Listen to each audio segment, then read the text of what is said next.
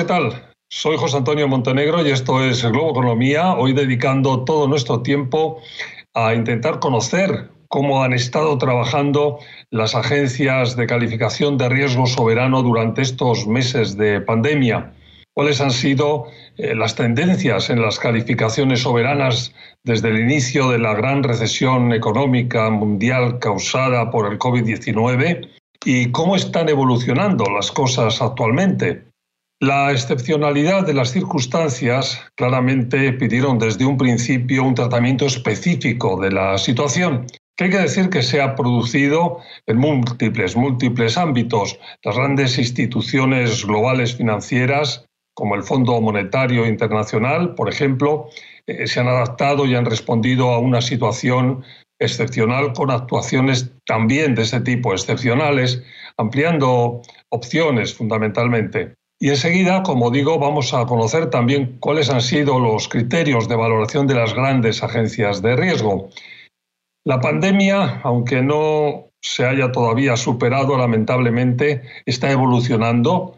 2021 eh, va a ser un año ciertamente distinto a 2020 y es relevante ir afinando cómo están cambiando los análisis de unos países y de otros.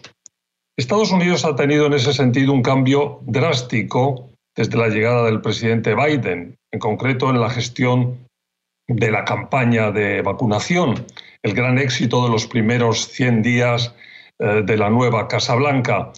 El objetivo inicial de distribuir 100 millones de vacunas, que ya era ambicioso de por sí, eh, se ha doblado 100 millones de vacunas en los primeros 100 días de, de esta administración, se ha doblado y se han sobrepasado los 240 millones de vacunas. En dirección contraria, Europa, que empezó con éxitos importantes eh, en la forma de frenar la pandemia, ha visto en los primeros meses de este 2021 una marcha atrás que recogen sus datos económicos ha vuelto a decrecer, mientras Estados Unidos en el primer trimestre de este año ha tenido un crecimiento de un 6,4%. Y parecida a la dirección de Europa han ido eh, las cosas en nuestra región, en América Latina, donde nuevas olas de la pandemia están haciendo muy difícil retomar cierta normalidad de sus economías, especialmente en el caso de Brasil, que con India son ahora mismo los dos principales focos de preocupación mundial. Pero pausa rápida y estamos eh, de nuevo con ustedes y entramos en detalle con la ayuda de mi invitado hoy, Roberto Sifón Arevalo, Managing Director de Standard Poor's SP Global Ratings, eh, principal responsable de análisis e investigación soberana global en dicha institución.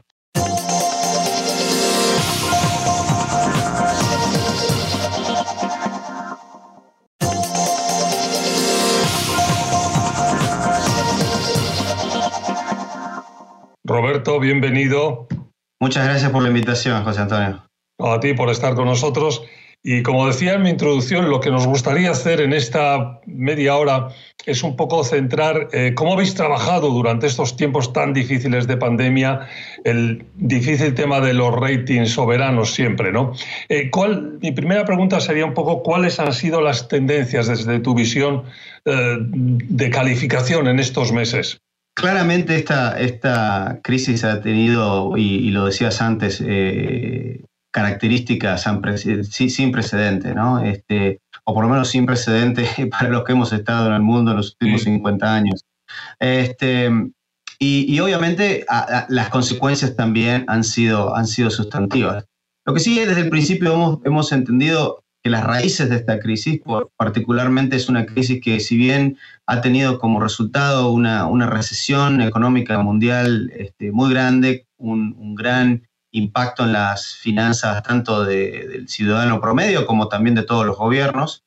Eh, también es el producto de, una serie de medidas, este, los cierres eh, en todos lados del mundo que se hizo en todas las economías para combatir este, la enfermedad, la pandemia y no tanto como las crisis anteriores que hemos visto, en las, cuales, eran un producto de fallas en el mercado. En ese contexto, eh, desde marzo del año pasado, este, del 2020, eh, alrededor de un cuarto de las calificaciones que tenemos, que tenemos que serán alrededor de 53, para ser específico, han tenido movimientos tanto eh, o a la baja en cuanto a la calificación o perspectivas negativas en general. ¿Por qué?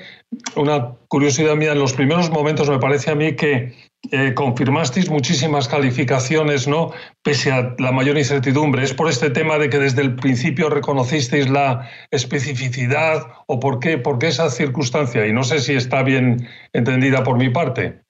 no, no, sí, es correcto. Eh, eh, por supuesto que uno al principio de, todo este, de toda esta situación, allá por marzo, abril, era claro que de, la manera que los gobiernos eligieran responder, eh, iban a terminar esta crisis en, una situación en cuanto a niveles de endeudamiento eh, sustancialmente más, más, este, más delicada de la que tenían al principio. La mayoría de los países del mundo tienen hoy niveles de endeudamiento más altos de los que tenían en, marzo del, del 2020.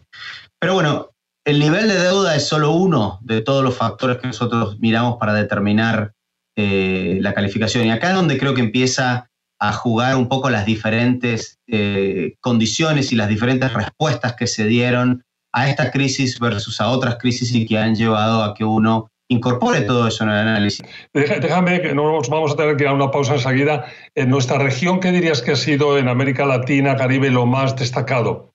Bueno, lamentablemente... En un flash rápido, luego entramos más en detalle. Sí, lamentablemente América Latina este, y como otras partes de mercados emergentes sí han sufrido bastante y solo para, por ahí dejar algo para, para expanderlo después, gran medida de esto lo ha tenido el hecho de la situación en la que se encontraba América Latina antes del COVID, que era una situación bastante complicada en cuanto a, a la incapacidad que tenían sobre todo los países grandes de poder crecer.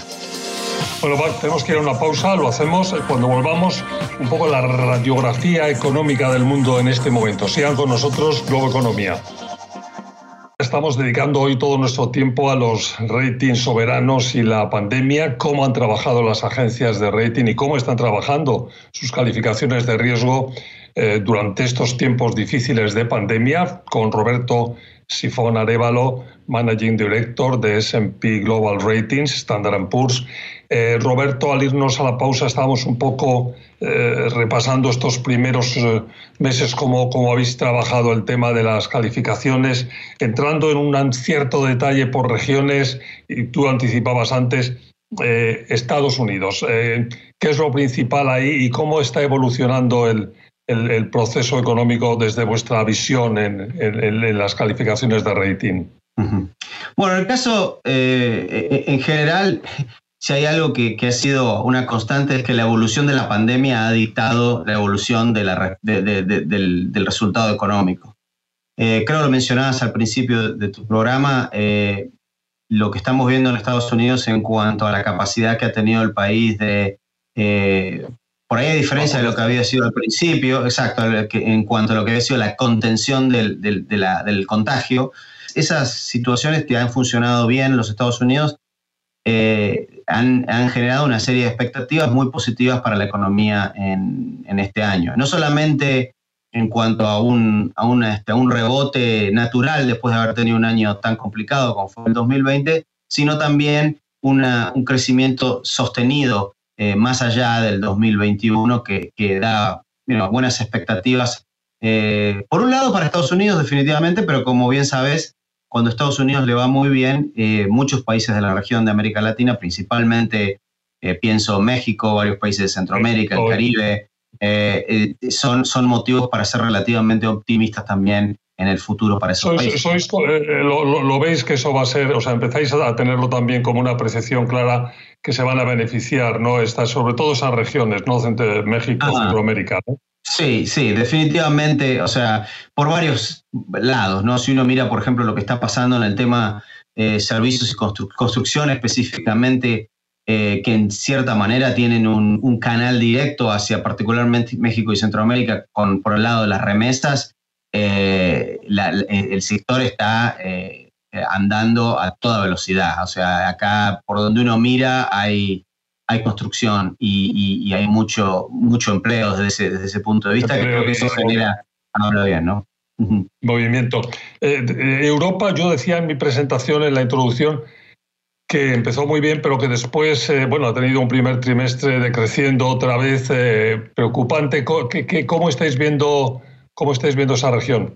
Sí, en general, eh, bueno, Europa tuvo una serie de traspiés, como se saben todos, con respecto a las, a las vacunas y, tanto como han sido los canales de distribución de esas vacunas. Y creo que eso, como decía antes, está directamente ligado a la velocidad de recuperación. Pero sí esperamos que esto se acelere eh, principalmente ahora en este cuarto que entramos, de acá al, verano y probablemente eh, para, para, el otoño este, en el hemisferio norte, que sería para septiembre, octubre, creo que esperamos que los niveles de vacunación en Europa ya estén a niveles, este, a niveles bastante más altos que van a fomentar lo que esperamos una recuperación bastante fuerte también. Y, en el caso de Asia, que empezó con una recuperación muy, muy rápida, muy fuerte, sobre todo en el caso de China, pero también de una buena parte de sus vecinos, eh, cómo, cómo estamos o cuál ha sido vuestra eh, evolución, la valoración.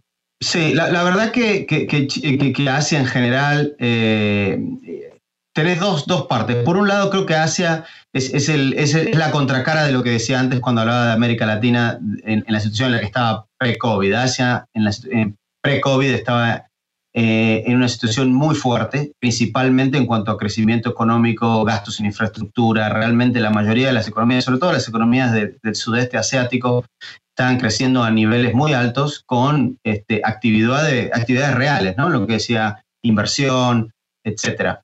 Eh, y bueno, obviamente COVID viene, mucho de eso se puso, se puso eh, eh, en, stop.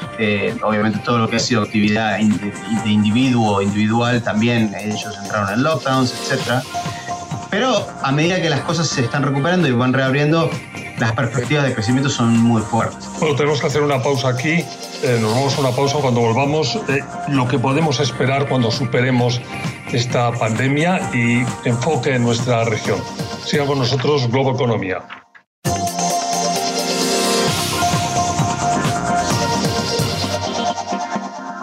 Hola de nuevo, Globo Economía. Estamos hoy dedicando todo el programa a los ratings soberanos y la pandemia. En este último bloque eh, decíamos, eh, Roberto, que queremos un poco entrar en, lo que se ve por delante cuando esto termine, que, terminará, aunque nos, nos cueste tanto creerlo en este momento. Y, ahí un poco en el enfoque en nuestra región, eh, ha habido cosas, yo tengo apuntadas aquí bastantes eh, en vuestra actuación, por ejemplo, Centroamérica, yo creía que ibais, a ser eh, más negativos, luego parece que no. ¿Cuál es un poco vuestro acercamiento hacia adelante? Bueno, un poco a lo que decía al principio, que, creo que fue es muy importante a la hora de entender el impacto que tienen la situación actual ¿no? y, las cosas que van pasando.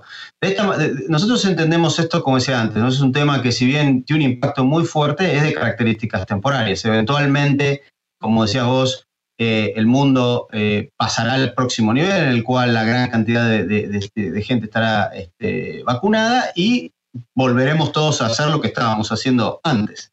Este, lo cual eso indicaría una, reapertura de las economías, que es muy distinto a decir no, acá hubo una crisis en la cual algo se rompió y al cual no se puede volver. Ahora bien, ¿qué significa todo esto? Bueno, al final del día va a haber un costo importante, sobre todo un costo importante para los gobiernos. Este, desde el punto de vista de lo que nosotros miramos, eso es importante.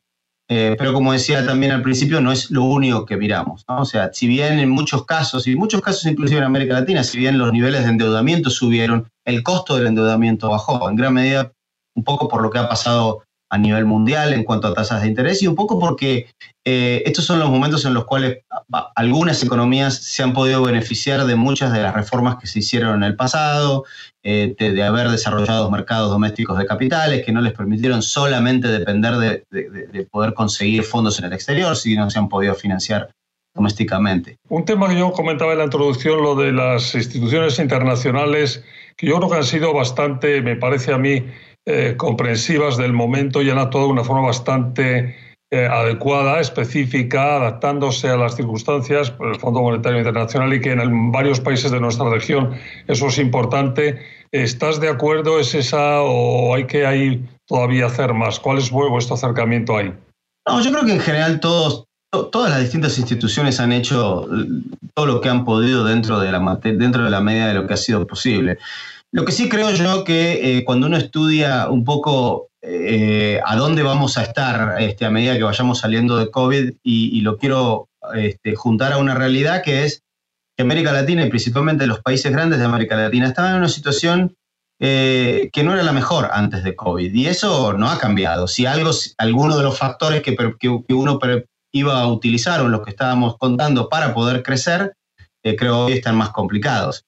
Y, ese es un punto muy importante cuando uno mira las perspectivas hacia futuro y nosotros, si yo dentro, del, dentro de lo que es mercados emergentes, probablemente América Latina este, no esté en, la, parte más alta de eso en cuanto a perspectivas, sino al contrario, estamos algunos en la parte del medio y, varios este, hacia, hacia, el fondo en lo que es perspectiva. Tenemos que irnos rápido, pero de esas tareas que hay que hacer, tu lista de las esenciales muy rápidamente. Bueno, creo que ya lo que hemos visto en los últimos días es eh, que, y lo veíamos también antes de COVID, es que la situación socio, sociopolítica en, la región eh, está complicada. Hay muchos países que están pasando por situaciones difíciles en un momento en el que muchos de estos gobiernos van a tener que tomar decisiones difíciles. Y bueno, eso realmente es algo eh, que preocupa porque en general América Latina no, ha tenido una buena capacidad de, resolver esos problemas. Después de ahí, por supuesto, eh, es, importantísimo que, la región realmente trabaje con, su esquema de, de eh, propuesta de valor para atraer inversiones. creo que tanto, extranjeras como inversión este, doméstica, creo que los niveles de inversión de la región son muy bajos, están muy por debajo de lo que vemos en otros mercados emergentes. Y sin crecimiento es muy difícil este, mejorar la calidad de vida de, los, de, los, ciudadanos y eso es un círculo vicioso. ¿no? Creo que esos son, hay que por, por ahí, empezar por ahí creo que es un buen lugar, es un buen lugar para empezar. Muy bien, pues eh, muchísimas gracias Roberto por haber estado con nosotros. Un placer tenerte en Globo Economía. Muchas gracias fue Roberto Sifón Arevalo, Managing Director de Standard Poor's S&P Global Ratings, principal responsable de análisis e investigación global soberana. Eh, muchas gracias, gracias a ustedes por su atención y recuerden que si quieren estamos con más en siete días desde aquí, desde mi casa, que es la suya. Hasta la próxima semana.